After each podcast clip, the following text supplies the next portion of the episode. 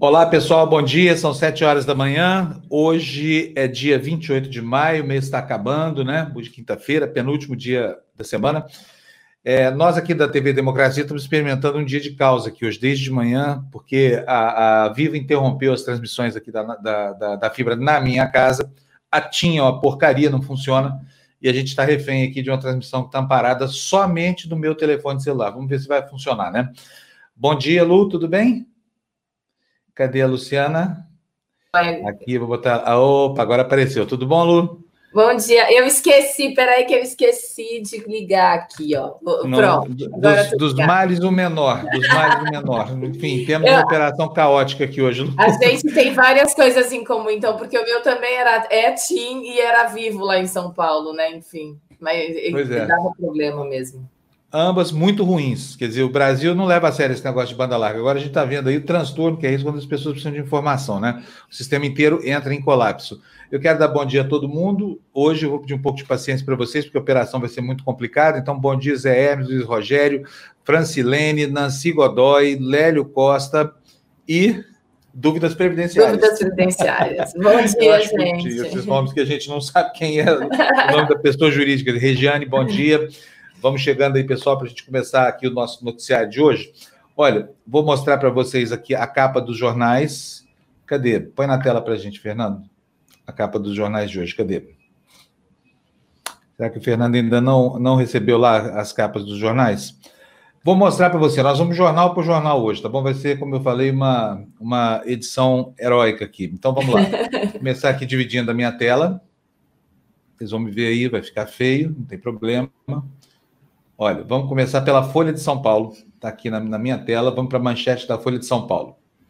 Vamos lá, corre mais um pouquinho, mais um pouquinho. Está aqui a capa da Folha de São Paulo de hoje.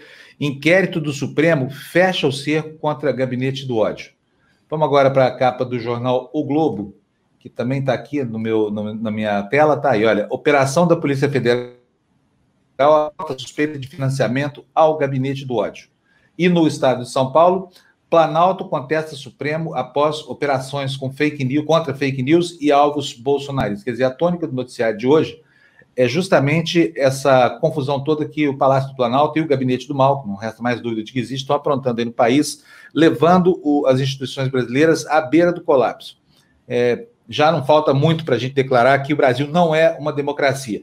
E dependendo dos próceres desse processo golpista, é, o golpe já está até, até marcado. Vou mostrar para vocês é, o que disse ontem o Eduardo Bolsonaro, deputado troglodita, filho de Jair Bolsonaro, que admitiu que eles, sim, há muito tempo conversam sobre um golpe de Estado. Vamos ver a, a gravação.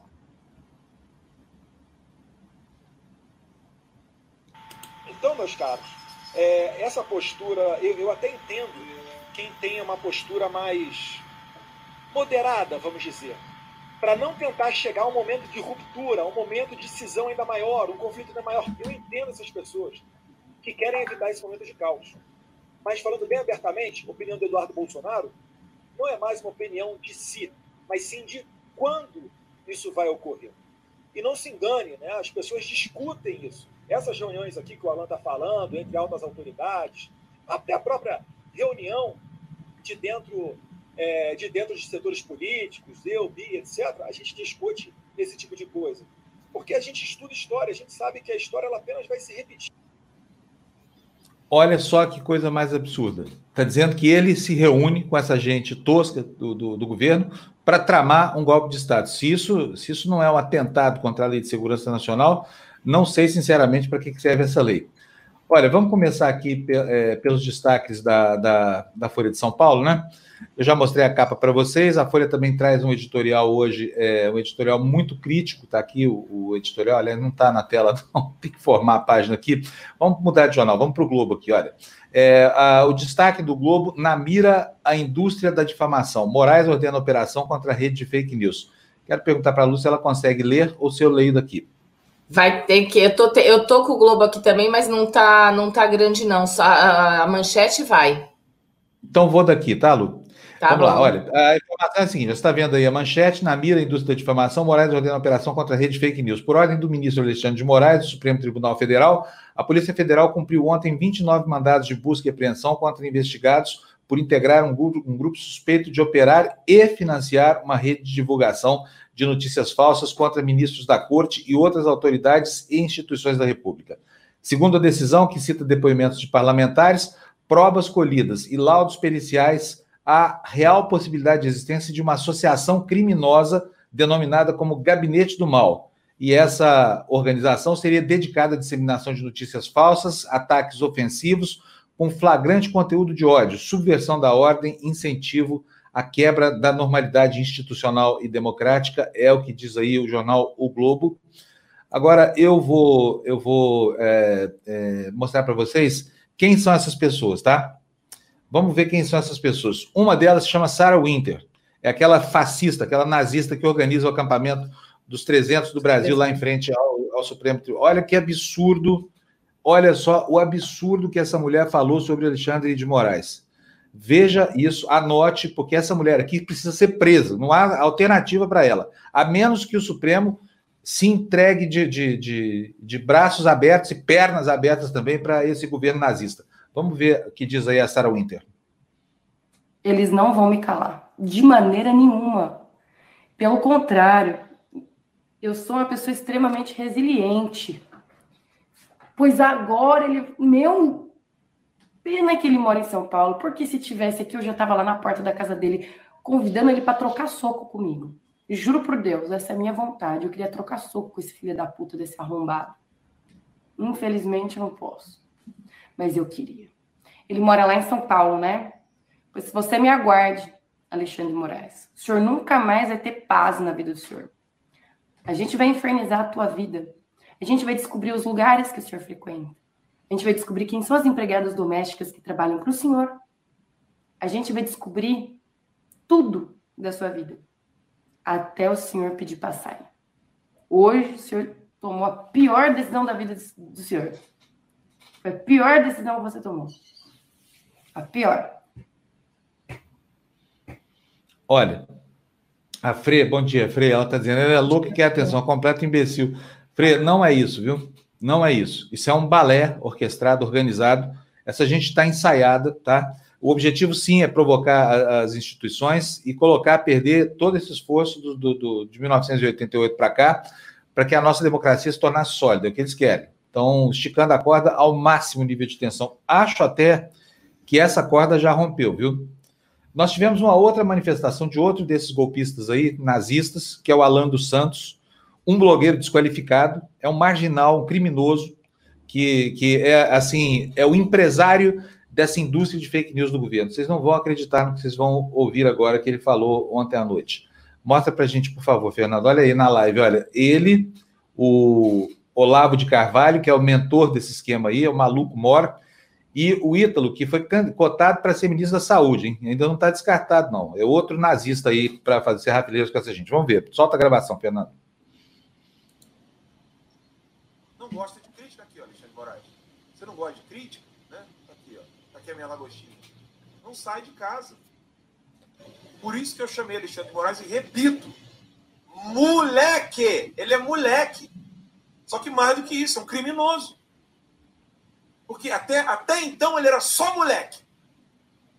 Agora, botar a polícia exatamente como ele criticou nesse vídeo, colocar a polícia federal para botar uma arma na minha cabeça, na, na minha esposa, destravada, por causa de piada e de crítica, agora ele passa a ser criminoso, ditador. Piada. Piada. Esse cara é um terrorista. Esse nazista desse Alan Santos é um terrorista. Esse sujeito precisa, é outro que precisa de cadeia. Entendeu? É outro que precisa de cadeia, porque está aí tramando esse golpe abertamente fica desafiando a todo momento as instituições. Olha, lei de segurança nacional. É, acho que está faltando rigor, porque vamos ter um golpe de Estado? Vamos. Bolsonaro tá, já, já rompeu a corda? Acho que já. Quando um filho desse déspota vem a público dizer que estão conspirando, que estão marcando reunião para discutir o golpe, acabou a democracia brasileira. Já não é mais uma democracia.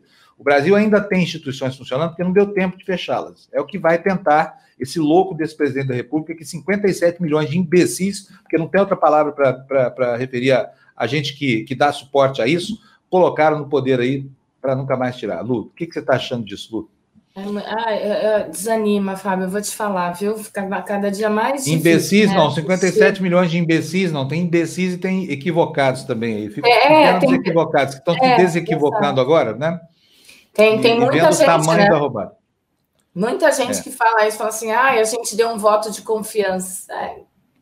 Pois é, é para a pessoa errada e para a pessoa maluca, para a pessoa descompensada, porque não tem não, não, eu não, não tenho nem mais palavra para falar, assim, sabe? Não tem mais. É muito, é muito é. triste, é muito desgastante. A gente tem que respirar fundo e, e falar, né? Tapar o nariz, né? É. Tapar o nariz e, é. e tentar tocar o barquinho. Não sei o que vai acontecer, não, mas seja lá o que for que acontecer, é grave, tá? Dona Dirce, bom dia para a senhora. Bom, bom dia, dia vivo. Viva estar morto, fazendo referência aqui a vivo da nossa fibra, né? Enfim. Eu ainda tenho que, que admitir que a, a, Vivo, quando não, não interrompe o fornecimento, é a que funciona melhor, sabe? Mas isso não, não chega a constituir uma, uma, uma grande vantagem, não, porque vocês veem que de vez em quando a gente começa o dia e não tem internet, e aí? Como é que faz, né? Tem que improvisar um jeito. Bom, de todo jeito, estou pendurado aqui no, no telefone celular e vamos tocando aqui. Quero mostrar para vocês, Fernando, por favor, põe na tela aí para a gente o, o, a manchete da, da, do painel da Folha. Olha, tá aí, vou mostrar aqui para vocês. Olha, Passo para trás, painel da Folha. A operação deflagrada pelo Supremo nesta quarta-feira teria sido mais dura se tivesse seguido o plano original. O pedido do gabinete de Alexandre de Moraes do Supremo incluía busca e apreensão contra parlamentares bolsonaristas. O procurador-geral Augusto Aras foi contrário às diligências e o ministro recuou, substituindo-as por intimações dos deputados estaduais e federais para prestarem depoimento. O PGR também se opôs aos 29 mandados cumpridos, mas foi ignorado por Moraes. Né? E, bom, é, não, não, precisa dizer que o, o Procurador-Geral da República é, superou o Geraldo Brindeiro é, na tarefa de advogar para a presidência da República. Um baita de um puxa-saco, né? não, não disse que veio, perdeu a altivez do Ministério Público completamente, perdeu a, a, a autoridade. Vamos para mais um destaque da Folha de São Paulo aqui, olha. É, primeiro destaque da Folha, Bolsonaro critica o Supremo e avalia resistir à decisão da Corte.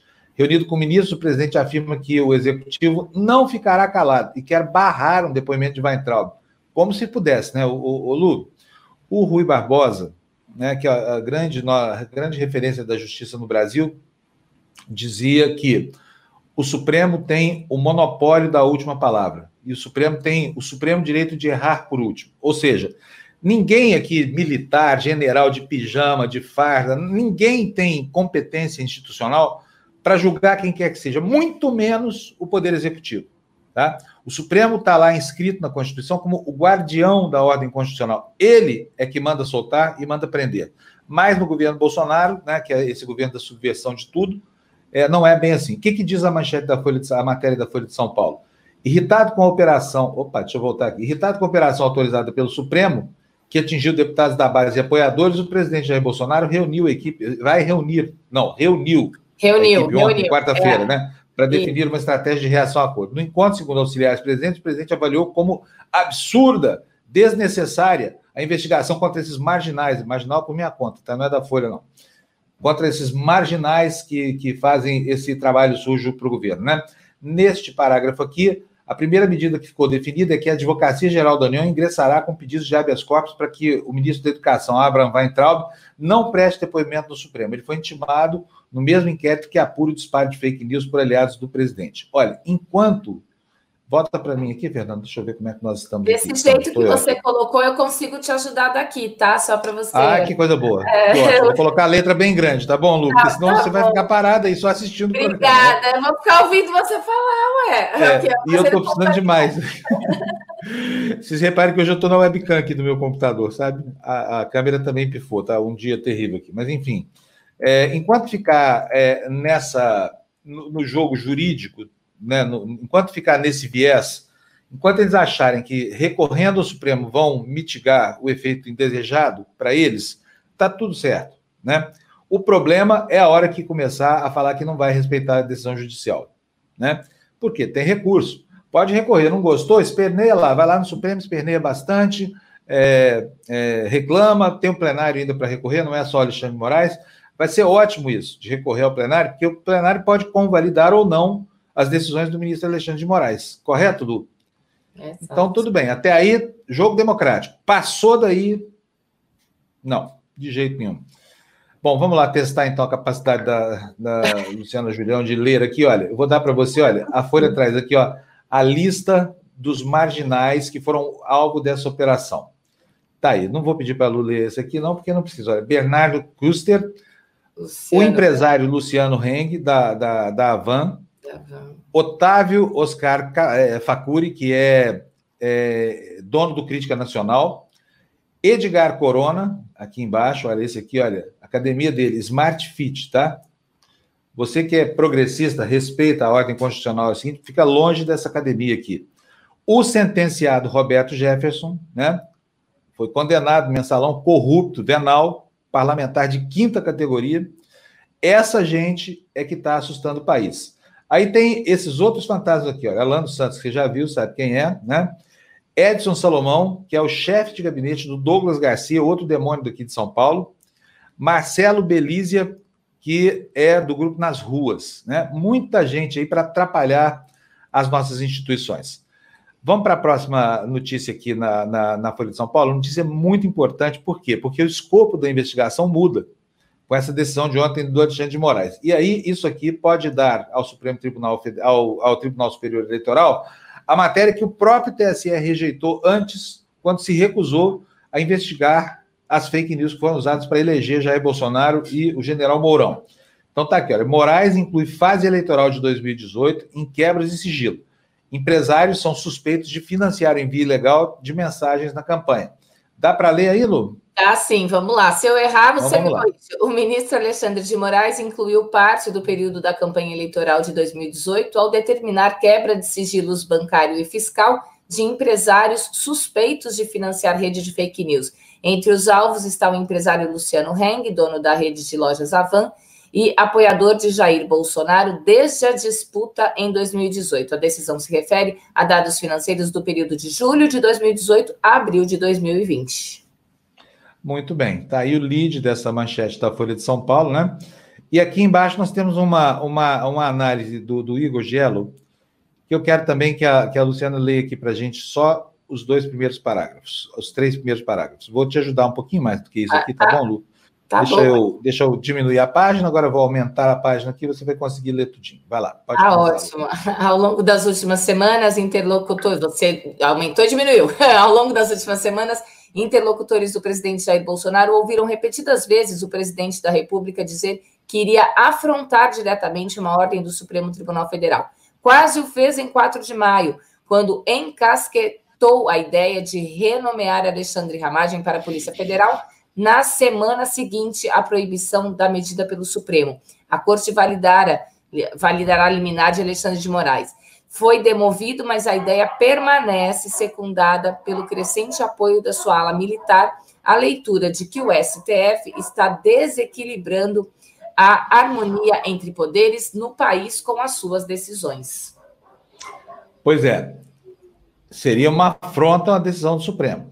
Ainda digo aqui, olha, dá para esticar mais essa corda? Dá para esticar um pouquinho a corda, sim. Dá para esticar. É, recorrendo obviamente, ao plenário do Supremo. Vai ser ótimo quando o plenário se manifestar, convalidando esses atos aqui, né? É, ou não. Quem sabe, se o Supremo fala, olha, está tudo certo, Alexandre de Moraes é um dos nossos, tem razão, vocês estão constrangendo a gente, que é o que fatalmente vai acontecer, né? E, e aí, aí o jogo vai ficar bem pesado, mas bem pesado mesmo.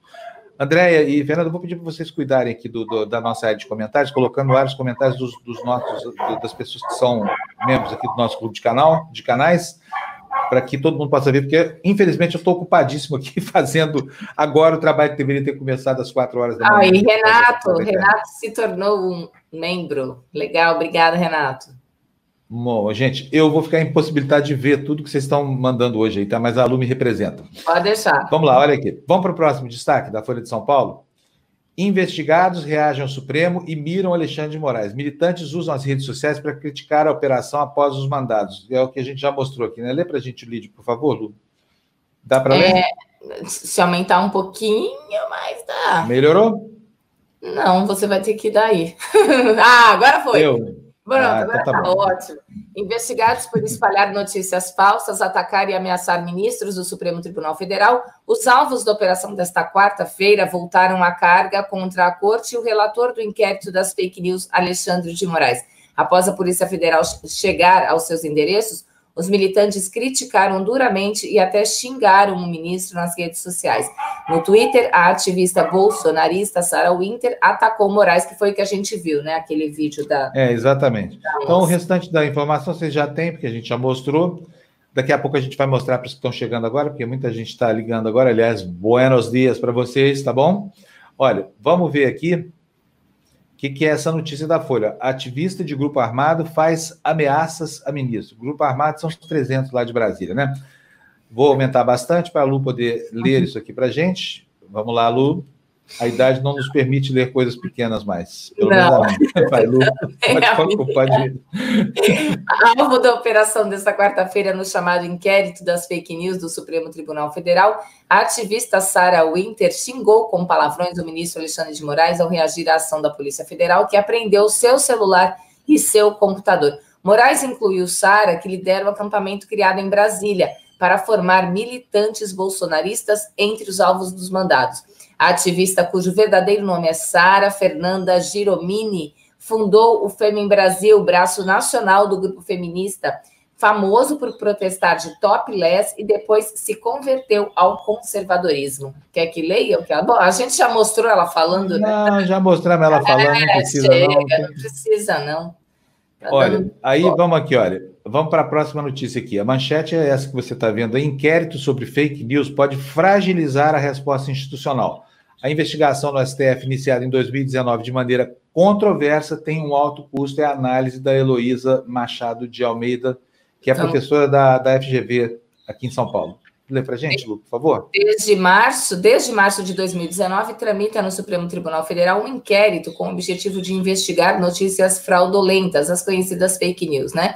Falsas comunicações de crimes, denunciações caluniosas, ameaças e demais infrações que atingem a honorabilidade e a segurança do Supremo Tribunal Federal e de seus membros. Naquele momento, o Supremo estava acuado, incapaz de rever sua posição sobre a prisão após condenação em segunda instância e ameaçado em tweets de generais, tentava impor limites à Operação Lava Jato depois de anos de decisões excepcionais. O Supremo tinha se tornado refém de suas más decisões.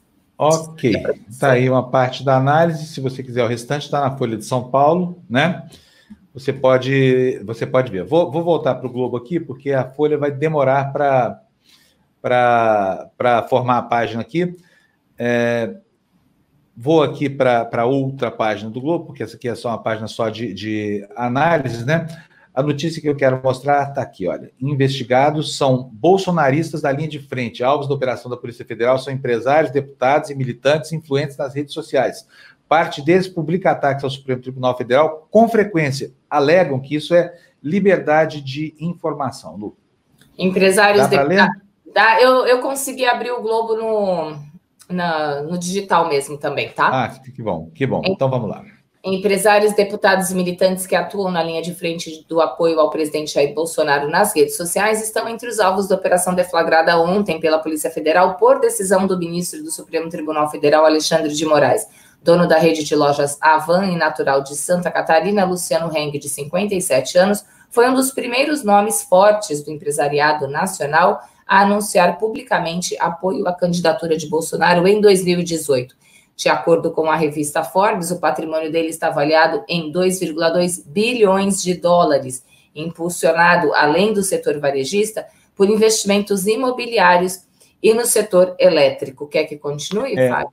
Não, tá bom. Só para explicar, é. esse vigarista do dono da, da, da começou a vida como contrabandista, respondeu inquérito, foi condenado e tudo mais, só não, só não cumpriu a, a pena imposta a ele porque prescreveu o, o processo, mas foi condenado essa coisa toda. E hoje ele se arroga inocente. Inocente coisíssimo nenhuma, né? Tá aí, foi fez 50 operações no BNDES, foi foi assim muito beneficiado durante os governos petistas que chocaram esse ovo da serpente, né, que está aí. Bom, vamos lá para o próximo destaque, que é este aí, olha, irritado, Bolsonaro faz reunião às pressas. O presidente demonstra preocupação com Weintraub e afirma que algo grave está acontecendo com a nossa democracia, Luciana. Tá mesmo, né? Tá algo grave. Tá claro, o, algo que está acontecendo com a nossa democracia é ele. Esse é o mal. Exato. Muita gente. Sem se manifestar em público sobre o assunto, o presidente Jair Bolsonaro demonstrou ontem contrariedade com a ação da Polícia Federal em cumprimento à ordem do Supremo Tribunal Federal, que atingiu aliados dele. Às 11 e 6 da noite, Bolsonaro publicou em seu Twitter uma mensagem contra a operação determinada pelo STF. Abre aspas.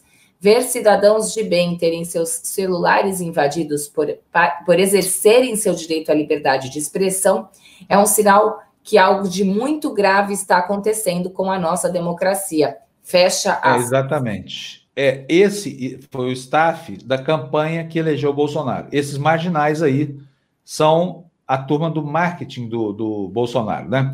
Então, há algo gravíssimo acontecendo com a nossa democracia, não é para ser menosprezado, e a culpa é inteiramente desse projeto de poder maluco do capitão que nos preside, né? Por enquanto ainda.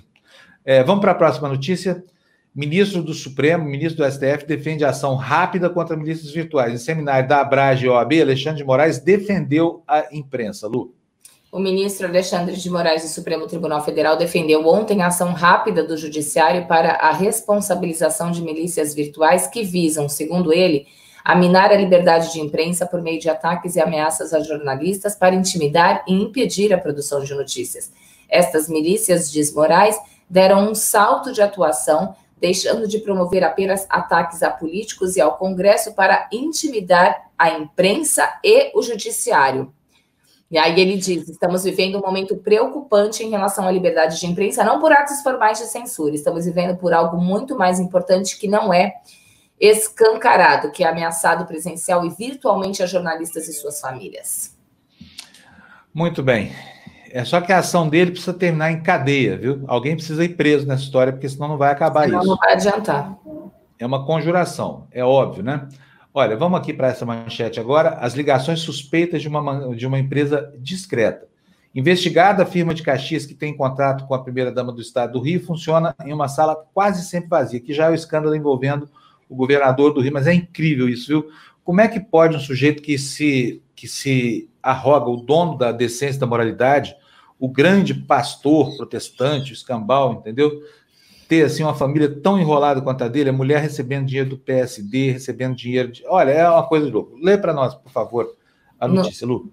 No terceiro andar de um prédio no Parque Sarapuí, Duque de Caxias, da Baixada Fluminense, funciona uma das empresas que estão no centro da Operação Placebo, que investiga desvios de recursos públicos na construção de hospitais de campanha e na compra de respiradores durante a pandemia do novo coronavírus. Não há placa na porta, nem informação no quadro na entrada do edifício que identifique a DEPAD, Serviços de Diagnósticos Limitada, que repassava ao escritório de advocacia da primeira-dama do estado do Rio, Helena Witzel, pagamentos mensais de 15 mil reais. Na recepção do prédio, uma pessoa informou ontem que funcionários da firma quase não aparecem na sede.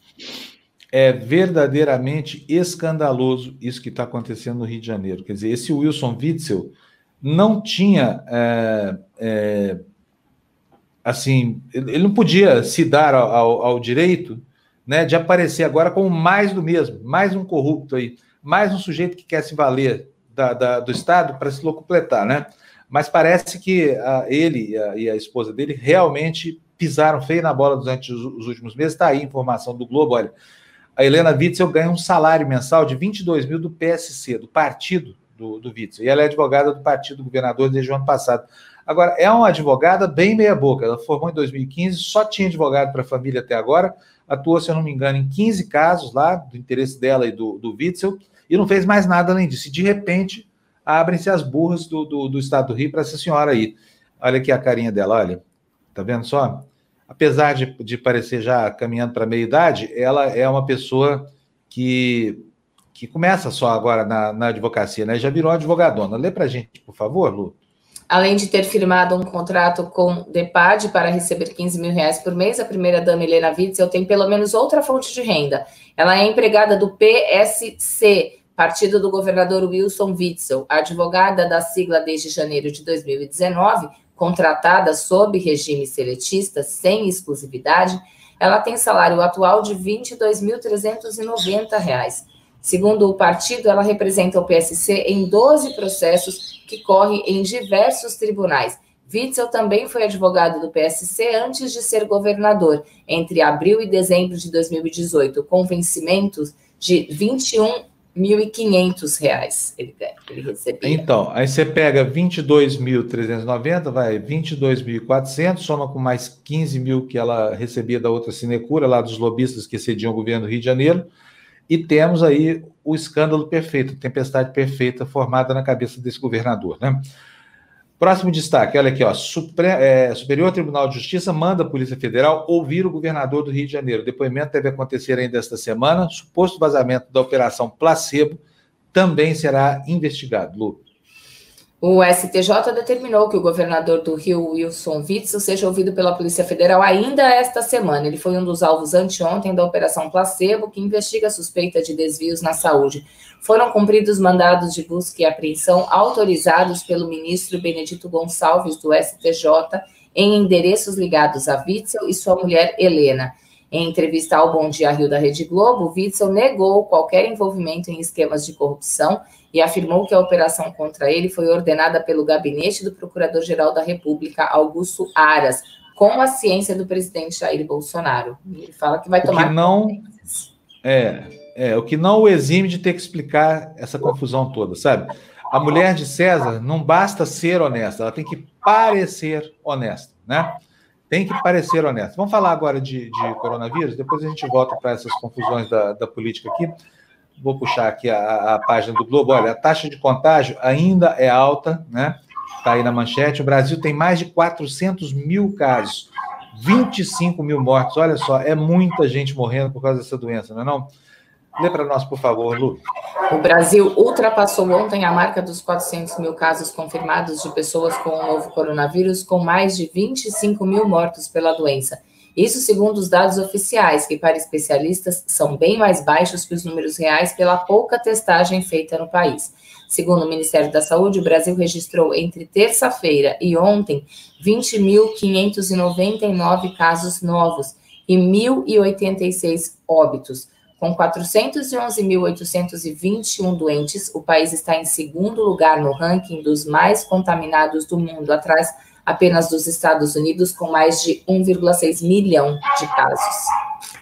É, ah, os seus gatos estão provocando os cachorros aí, Lu? Não, você sabe que... Meu, festa aí. Não, eu, eu vou, sabe o que acontece? É que aqui, ah. é, Itanhaém é uma cidade que tem... Todas as casas têm, têm cachorro, todas. A gente, eu acho que eu sou a única que tem um gato aqui na cidade. E aí, os cachorros, eles, essa hora passa lixeiro, né? Ou vem alguém caminhando para ir para a praia, eu estou bem pertinho da praia. E, e, os cachorros ficam eufóricos, eufóricos. Ou, ou, ou, ou as pessoas que chegam para trabalhar, né? Para ajudar no, no, dia a dia da, das casas. É. Olha só, mais uma consequência nefasta. Buongiorno! Olha, que oh, buongiorno, Gina! Ah, isso aí, Ô, Gina! Olha, L'amore di Roma! L'amore di Roma quer mandar um beijo para os cachorros da mamãe, para a mamãe e para os cachorros dela. Zé e Dudu. Zé se chama Zé Sarney, hein, gente? José Sarney. porque, porque ele chegou todo cheio de sarna, tadinho. E aí, bom, ele é apaixonante, é maravilhoso. Eu vou mandar uma foto deles um dia para vocês verem que talvez sejam os cachorros mais bonitos do mundo, mas é, é muita ousadia falar uma coisa dessas, né?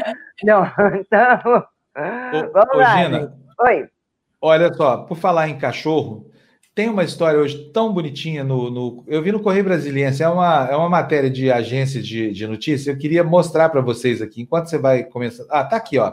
Já achei aqui. Vou mostrar para vocês aqui, peraí. É... Fernando, por favor, bota, bota na tela aí, por favor.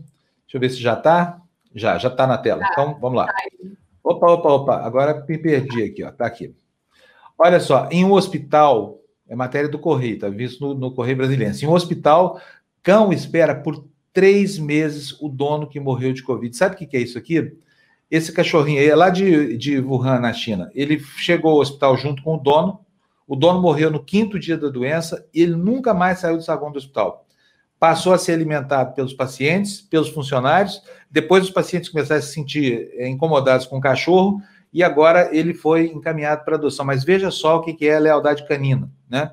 É um valor que os humanos podiam aprender com os cães. Está aí, olha, ficou três meses na mesma posição, como se o dono fosse sair a qualquer momento. Depois dizem que, que esses pequenos animais não têm uma memória longa, né? Como assim? A memória tem afetiva lindo, dele. Né, Fábio? Tem um filme lindo com o Richard Gere sobre, sobre isso, assim, história verídica, que é maravilhoso. Eu vou, eu vou pesquisar aqui que eu esqueci o nome agora. Se a Gina lembrar, me ajude.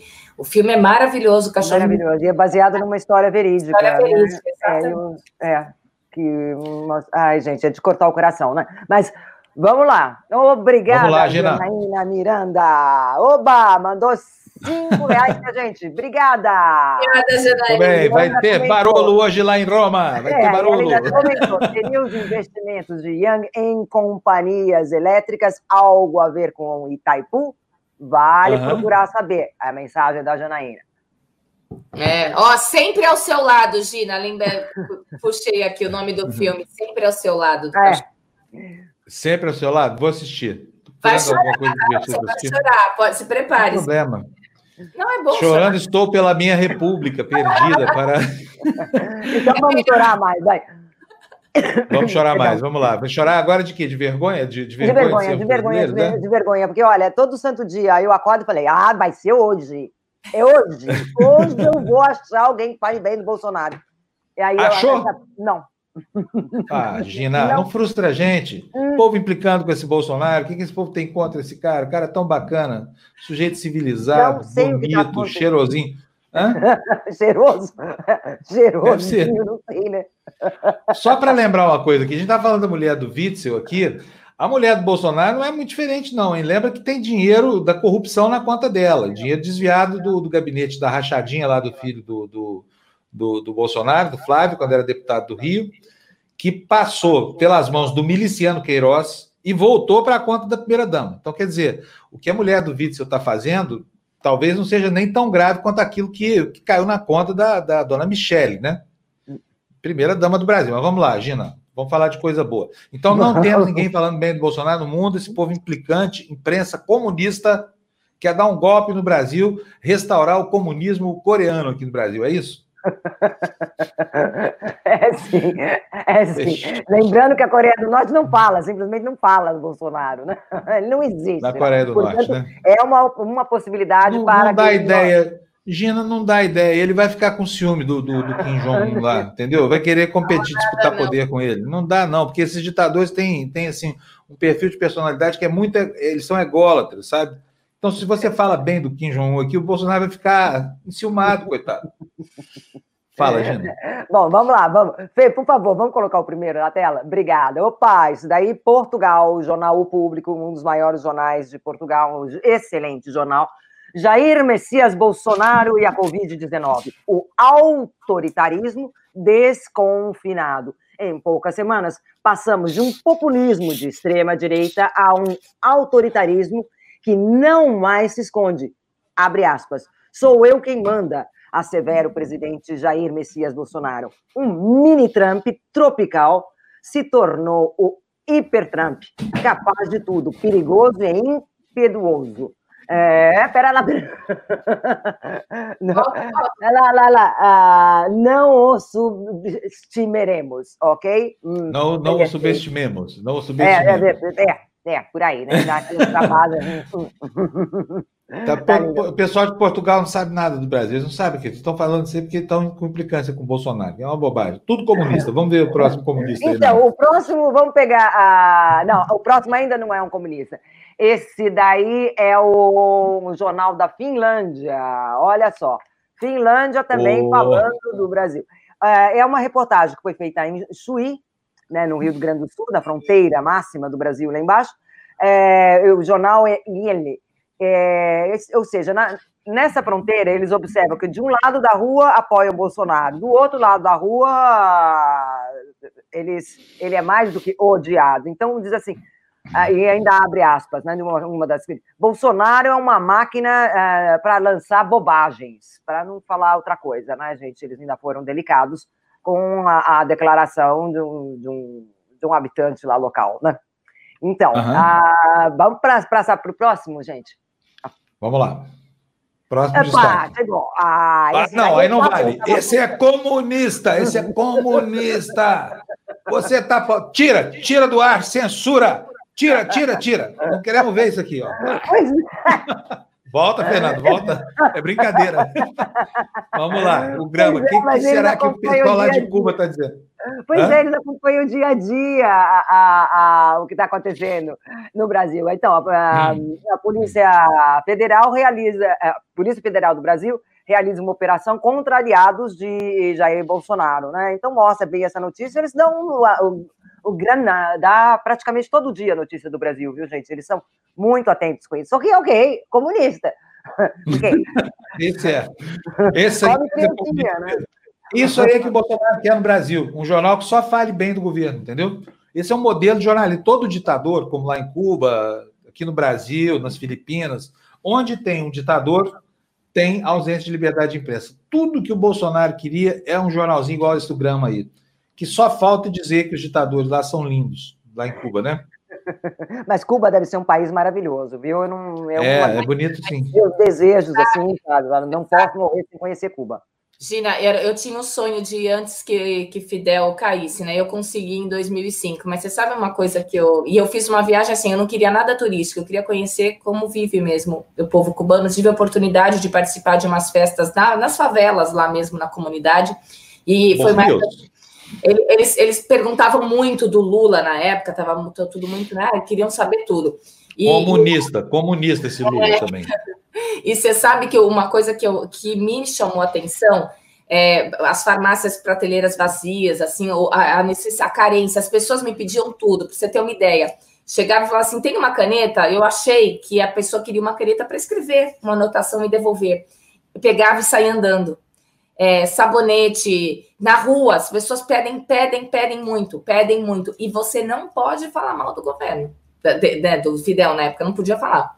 Até para eles falarem para a gente quando eu perguntava, era tipo assim: tem que ver quem não está ouvindo, sabe? Para saber se vai, vai chegar na, na, no ouvido de alguém. Era bem, eu achei, eu achei um povo lindo, maravilhoso, feliz. Mas esta coisa assim de, de, de, falar e falar, não, peraí, não é muito bom aqui. Não, não pode. Eles morrem de medo, morriam de medo. É, é mas é uma sociedade que tem. Eu, eu sou persona não grata lá em Cuba, eu fui tocado de lá. Eu fui lá duas vezes, as duas a trabalho, assim, acho uma, uma ilha bacana, assim, é legal aquela história toda.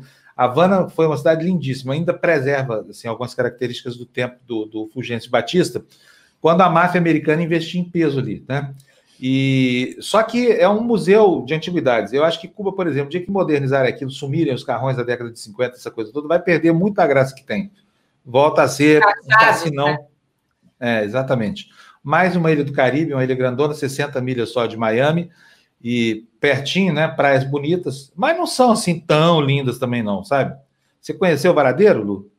Eu, a eu, grande praia lá. Então, eu fui para Caio Coco, Caio Largo, porque foi quando o Katrina passou uhum. e a Havana estava embaixo d'água. Então, enquanto a uhum. não descesse, o avião parou numa ilha quando eu vi era Caio Coco, Caio Largo, não lembro agora. E foi sensacional, porque eu, é, eu achei maravilhosa a praia, a gente ficou esperando a água baixar no centro de Havana. Eu peguei, eu peguei a pós-Katrina, eu fiquei uma semana em Cuba bem pós-Katrina mesmo. É, que azar. É um lugar bacana, assim. As pessoas são muito barato. Já não é mais tão barato assim. Vale, vale a pena conhecer, mas vale a pena conhecer, principalmente por causa do status político da ilha, né? Você vai lá, você vê o que é uma ditadura, como o povo é apavorado. Eles têm um orgulho patriótico muito grande, que é uma coisa até bonita de ver. Eles querem falar mal do país, não permitem que a gente fale. Isso é, normal, né, Fábio? Isso é normal, né? Você pode hum. falar mal da, do teu irmão, né? Mas eu ouvir outra pessoa falando mal do teu irmão, você não vai gostar. Hã? Não vou, não? Não. Você vai. Depende do irmão. Depende do irmão, viu? Tem irmão aí que Deus me livre. Bom, mas em compensação, Cuba tem ótimo. Aí, ó, censura, censura. É, então, ok, gente. Vamos lá, tem mais. Tem, temos mais? mais? Temos mais. Vamos sim. lá, então. Oba! Opa, Mail África and Guardian. do Sul, África do Sul, Bolsonaro foi para lá, lá também. Jair Bolsonaro, o presidente que ordenou o país para morrer, é, para morte, né? É, e essa, esse, esse é, manchete fortíssima. E tem um outro aí também que tem a, a mesma, quase a mesma manchete, gente. Olha lá. Bangladesh.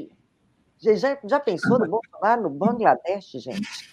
Mas o que, que ele está fazendo lá desse vírus aí, lá em Bangladesh? Não Olha, não sei porquê. Agora, o título que eu anotei, fiz uma boa tradução, inclusive. uh, segundo Bolsonaro, as pessoas têm mesmo que morrer. É ah, aquela isso é. frase que ele falou, tem que morrer, né? Vai ter que morrer. Vai ter que morrer, é. gente. Então, eles estão reportando a mesma frase, né, praticamente. É. Né? É, presidente lindo que a gente não é, vai parar lá no Bangladesh. Bangladesh, para quem não sabe, está entre a Índia e o Paquistão. Hum, é um país é, muito bonito mesmo, mas é, que é, é, é, vítima, entre aspas, de diversos ah, acidentes naturais.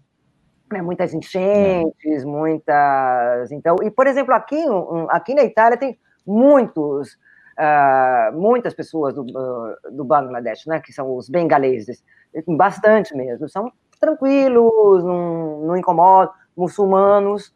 Então é um, é um país que é um outro país que eu gostaria de conhecer, mas aí fala do Bolsonaro e eu não posso ir para lá. Muito bem. Olha aqui, ó, tá aqui o, o Renato Prado falando de democracia em perigo, como protegê-la? Já faz tempo que os fascistas deveriam ter sido identificados e calados.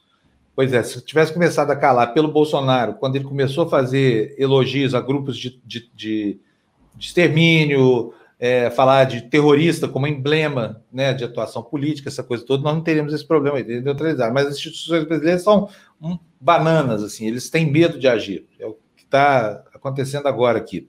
Vocês viram que ontem, apesar de ter falado, porque a gente não tinha ouvido o Rodrigo Maia ainda desde que começou essa história toda do agravamento da crise no fim da semana passada, né?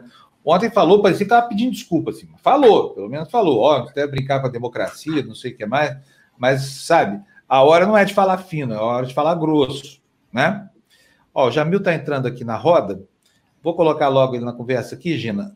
Oi, Jamil, bom dia. Bom dia, bom dia, bom dia a todos. Bom dia, bom dia Jamil, tudo bem? Jamil, olha só a manchete que a Gina arranjou para gente aí, ó. Ah, tem essa outra. Você consegue? É... Essa, essa é a última. Eu sei ler.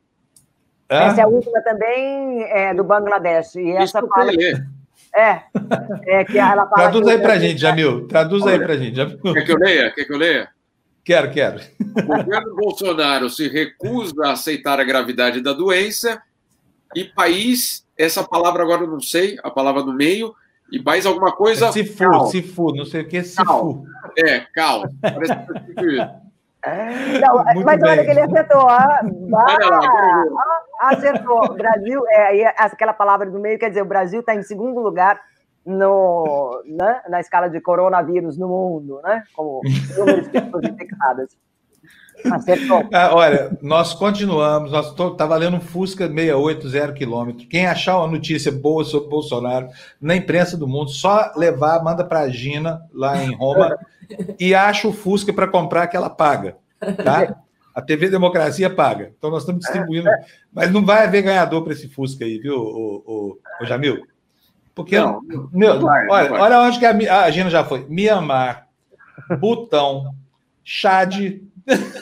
Chad ainda não foi. Chad ainda não, Chad está aqui do nosso lado, aqui, ó. Não. Chad está aqui, Gina. Vamos saber das informações do Chad. Como é que está o Estácio Bolsonaro para o Chad hoje, Jamil? Olha, Flávio, a realidade é que a, a situação é, começa a ganhar um contorno bastante dramático, eu diria, é, por vários aspectos. Claro, a gente está falando do coronavírus, mas aquela reunião do dia 22 é, de abril, ela começa a ter repercussão internacional é, dentro, vamos assim, das esferas do poder. Ela não parou nas manchetes dos jornais. Isso que eu insisto, que eu acho que a gente precisa é, entender que essa repercussão dos jornais que a Gina muito bem traz, ela tem uma tradução em política e, na verdade, na diplomacia. Eu conversei com a, uma deputada alemã, que é a presidente do grupo parlamentar Brasil-Alemanha, ou seja, a pessoa que, basicamente, dentro da, do parlamento alemão, é a que mais é, sabe de Brasil, pelo menos a que lidera o tema Brasil, e ela deixou muito claro extremamente claro que, diante da situação no Brasil, é, das políticas do Bolsonaro, e agora da frase do Ricardo Salles de passar boiada, aproveitar o coronavírus para desregulamentar, etc., flexibilizar leis ambientais, etc., que ela não vê como a União Europeia pode ratificar o acordo com o Mercosul, o acordo comercial. É, deixando muito claro que, neste momento, pelo menos é, o seu grupo parlamentar na Alemanha, que é extremamente significativo, é o segundo maior partido do, do país, o SPD, o partido do Gerhard Schröder, por exemplo, do atual ministro das Relações Exteriores da Alemanha, é, um partido que faz parte da aliança no governo de Merkel, hoje já tinha feito no passado também, que não haverá, pelo menos neste momento, nenhuma, nenhum incentivo para que haja uma ratificação do acordo Mercosul-União Europeia. Então, Fábio, de, de, fato, o que nós estamos vendo é uma tradução é, para dinheiro, para dólares ou euros, no caso, é, muito claro, de um governo é, que, é, ao não medir palavras e nem as suas políticas, é, o que eu venho insistindo já há algum tempo, coloca o interesse nacional é, sob ameaça. Isso fica muito claro e não tem nenhuma perspectiva disso mudar. Bom, só para lembrar, esse acordo com a União Europeia foi o primeiro gol, supostamente, da democracia bolsonarista, né? logo no, no, no, início do governo, quando ele falou: olha, todos os presidentes tentaram e só eu que consegui. Já era uma mentira na época, porque isso vem do Fernando Henrique Cardoso para cá sendo construído. Né? Foi a construção de muitos governos que culminou no governo Bolsonaro. Mas foi anunciado como se fosse verdade. Como a gente está vendo, havia um milhão de óbices ainda por vencer, né, Jamil? Tem, não, não, não só isso, é, você tem toda a razão, é, são projetos. Eu, eu me lembro, Fábio, de estar no lançamento desse projeto em 1999, nem a Gina nem a Lu eram nascidas, é, em 1999, quando o Chirac e Fernando Henrique, no Rio de Janeiro, anunciaram que iam começar a negociar isso. Então, é, para começar a história. Outro ponto da história importante é como é que o governo Bolsonaro conseguiu, de uma forma tão rápida, assinar um acordo. Simples, abriu mão de tudo. E aí, claro, os europeus, como não vão assinar? Se, só para a gente ter uma, uma ideia, é, o Brasil aceitou é, ter cotas, por exemplo, para exportação de açúcar, de etanol, etc., para a Europa, que eram metade, a cota era metade do que o Brasil vinha pedindo. Então, assim, né? É, eu quero vender meu carro por 10 mil puxa, não estou conseguindo. É, né? aí você vai para o mesmo vendedor e fala: olha, agora estou vendendo por cinco. Ele fala: tá, então compra. Né? Então foi isso. Uhum. É, agora, qual foi o, o qual foi a, a, recompensa que o Brasil teve? Nenhuma. Né, por assinar esse acordo. Abriu a sua economia para os produtos europeus, mas não teve a contrapartida. Isso, claro que assim você fecha rápido o acordo. Agora, dito isso, é, a ratificação dele passa justamente por todos os 27 parlamentos europeus, os 27 do, do, que fazem parte da, da, União Europeia. E aí você tem, obviamente, uma resistência muito grande, e essa resistência muito maior agora, com o Salles é, explicitando é, essa, essa, esse comportamento do governo brasileiro. Ô, Jamil, a diplomacia brasileira foi respeitabilíssima durante um século inteiro, né? Brasil foi protagonista, eh, foi o primeiro país a assinar a Declaração de 1948, a criação da, da ONU, por isso a gente tem um lugar né, de ouro ali naquela tribuna, a gente abre todo ano a Assembleia Geral da ONU. É, o que, que sobrou disso, do tempo de altivez diplomática do Brasil, quando o Brasil era uma, era uma grande Suíça é, ao sul do, da linha do Equador? Fábio, é, sobrou, na verdade, uma resistência bastante impressionante dos diplomatas brasileiros espalhados pelo mundo.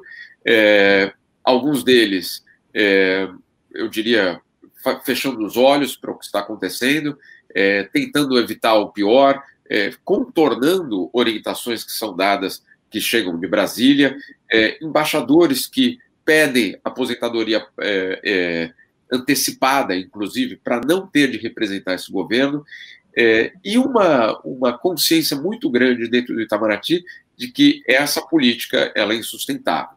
Essa é um pouco da minha esperança, porque eu converso com muitos desses diplomatas é, na África, na Ásia, é, aqui na Europa, obviamente, mas também dentro do Itamaraty, em Brasília, e é muito impressionante ver a resistência que existe dentro do próprio dentro da própria instituição em relação às ordens do ministro.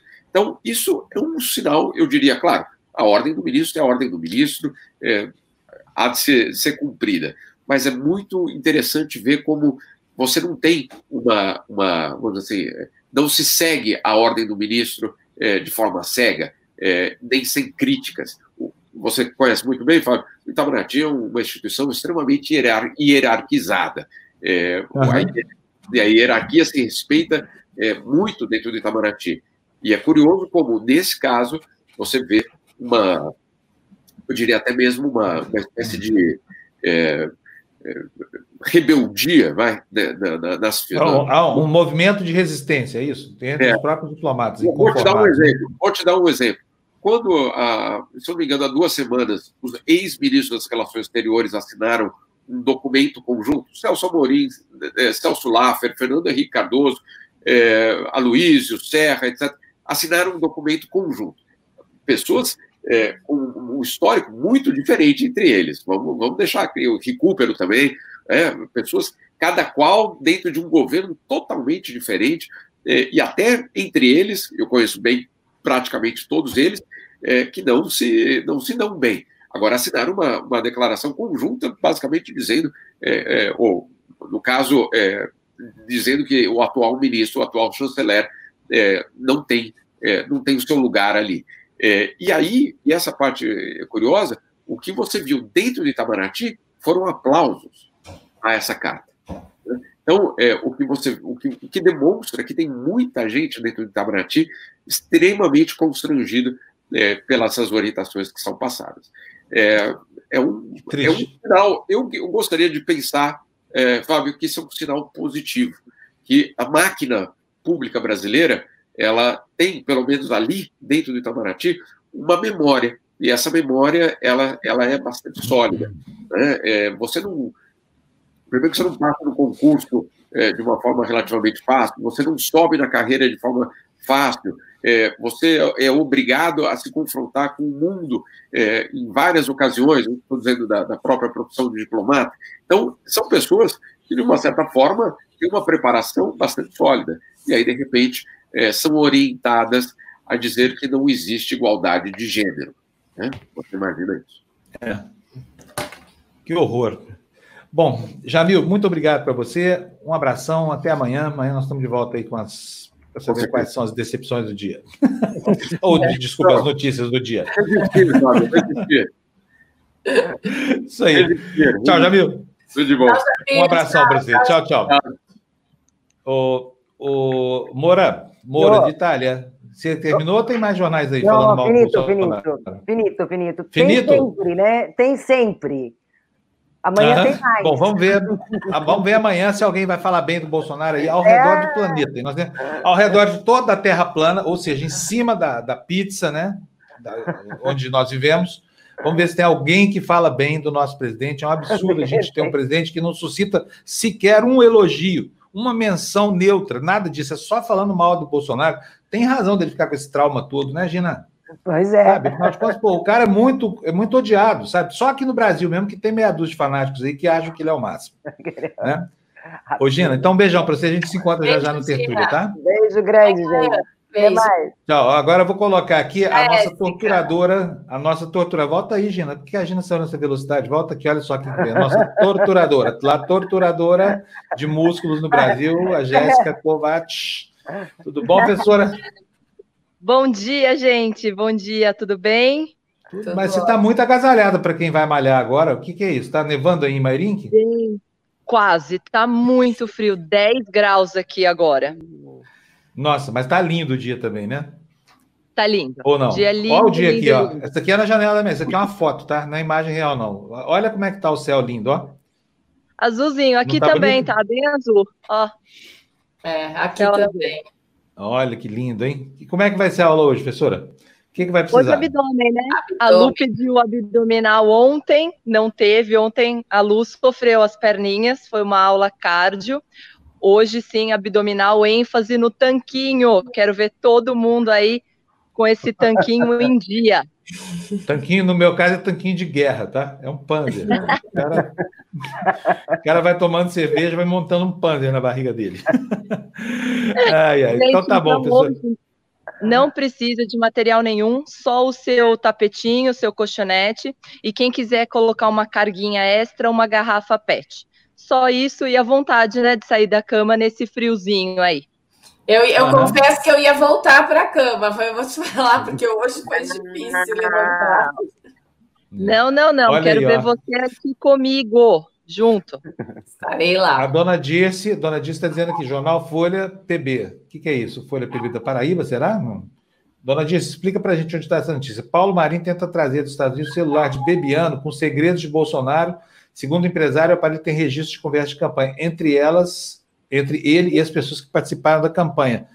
Muito obrigado pela sua informação, dona Dirce. Espero que esse celular chegue aqui mesmo, porque o Bebiano tinha muita informação, né? Muita informação mesmo. Ele me falou isso, ele deu duas ou três entrevistas aqui para gente.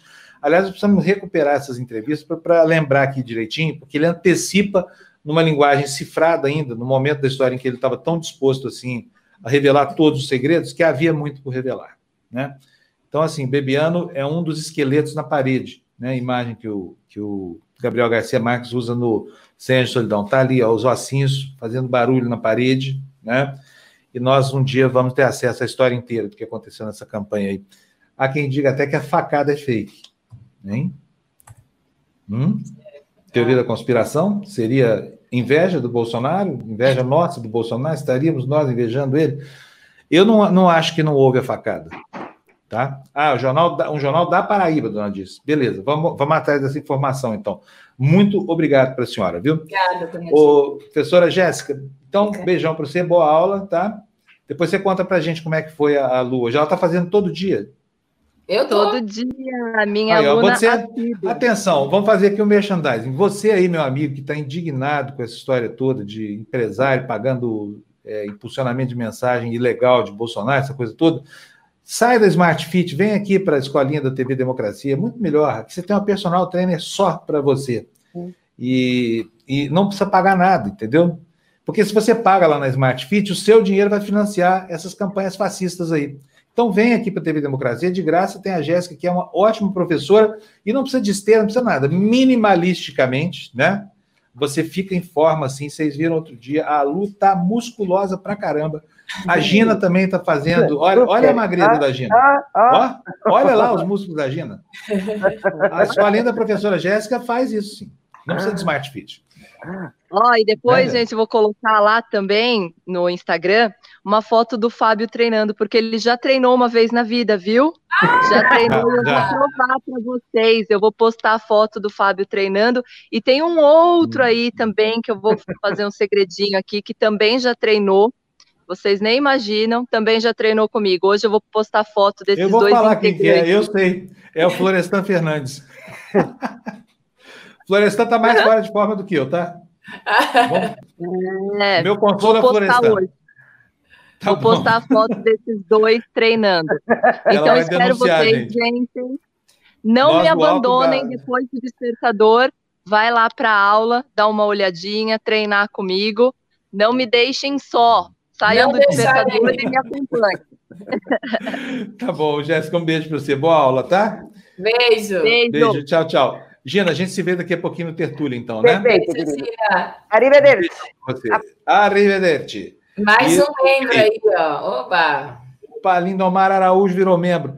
Gente, deixa eu falar, nós estamos recebendo aqui algumas reclamações que são justas aqui com relação à citação, à menção das pessoas que nos apoiaram pelo Apoia-se e que aqui não aparecem como apoiadores do canal. Nós vamos resolver isso, tá?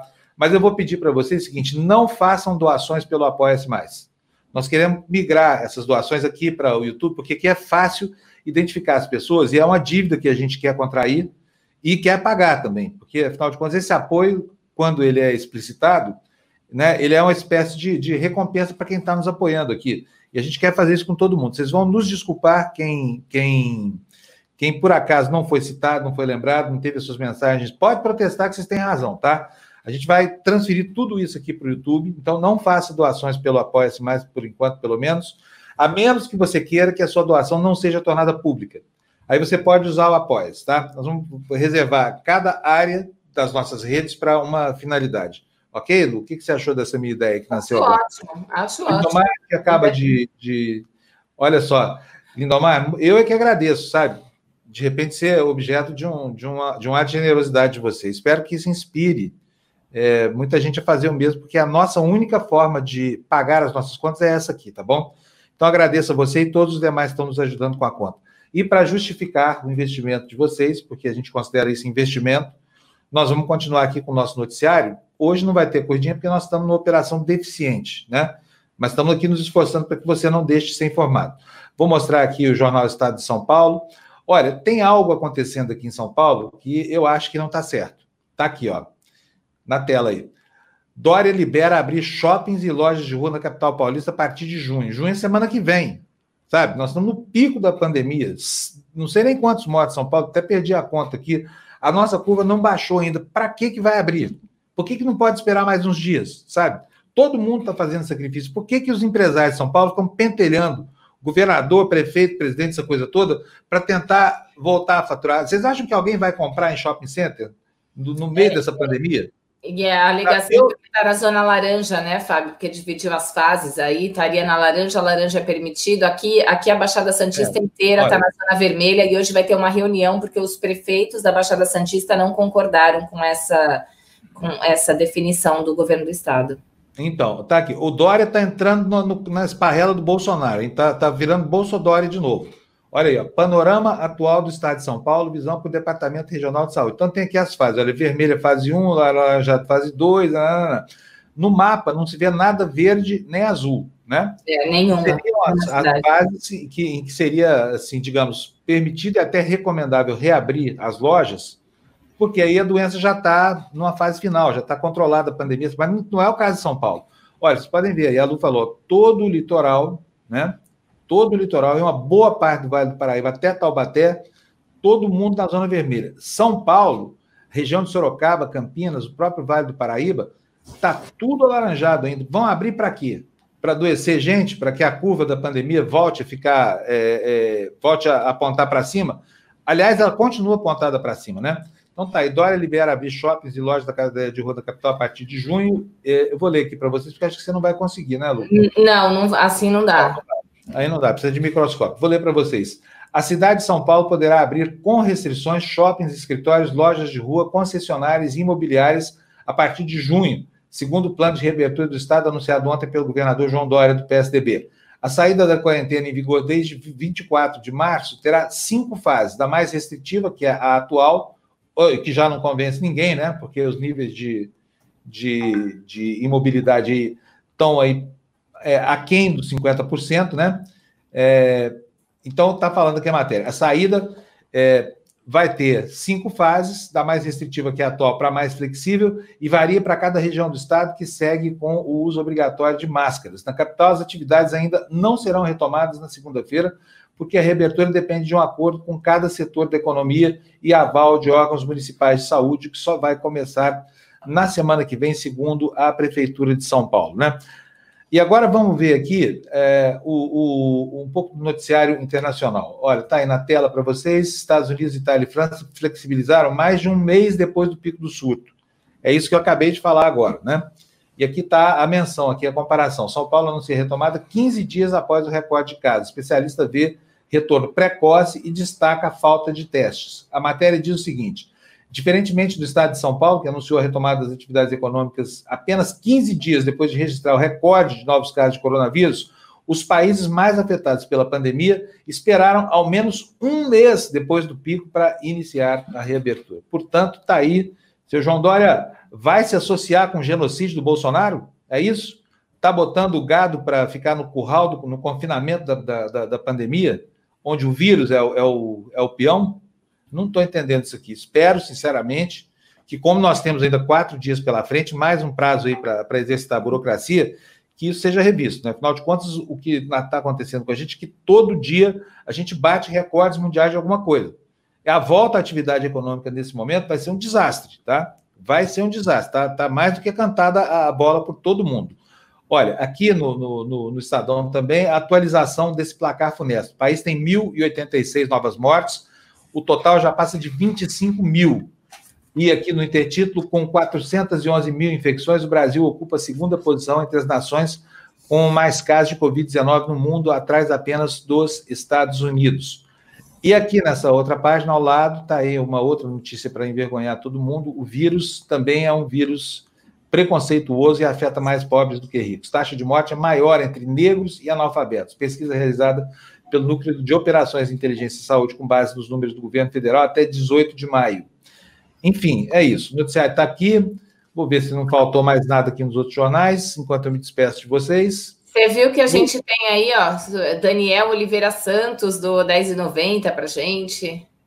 Ah. Opa, muito obrigado, Daniel. Não estou vendo, não, porque estou lendo. Aí, né? A Iesa Rossetti também, desculpa se eu não falei certo o seu nome, Iesa Rossetti. Aí, muito obrigada, gente. Grazie mille. Muito obrigado para vocês. Daniel, do 10,90, Iesa R$ 7,90. Muito obrigado. Deixa eu ver se a gente pulou aqui algum comentário que ficou dos nossos dos nossos cybernautas aqui. Não. Tá tudo ok. Beleza, gente, estamos informados, né? Já são 8 e 11 vem aí a, a escolinha da professora Jéssica. A nossa Smart Fit aqui é de graça e não paga impulsionamento de, de vigarista da política nenhum, tá? Então fique à vontade, aproveita a boa vontade da Jéssica, porque ela faz isso é, com uma doação voluntária para você que precisa se exercitar e não pode sair de casa, tá bom? Então, Lu, beijão para você, muito obrigado. Beijo, conseguimos, tá vendo? No final tudo dá é. certo. Acho que vou até mudar o nosso método de produção, acaba sendo não. mais fácil de fazer aquele gilete presa aqui da madrugada. Aumentando a letra, tá tudo certo. Beijo. É isso aí. Tchau, tchau, tchau. Beijão, tchau, gente, muito obrigado. Um beijo, um abraço para vocês. Tchau.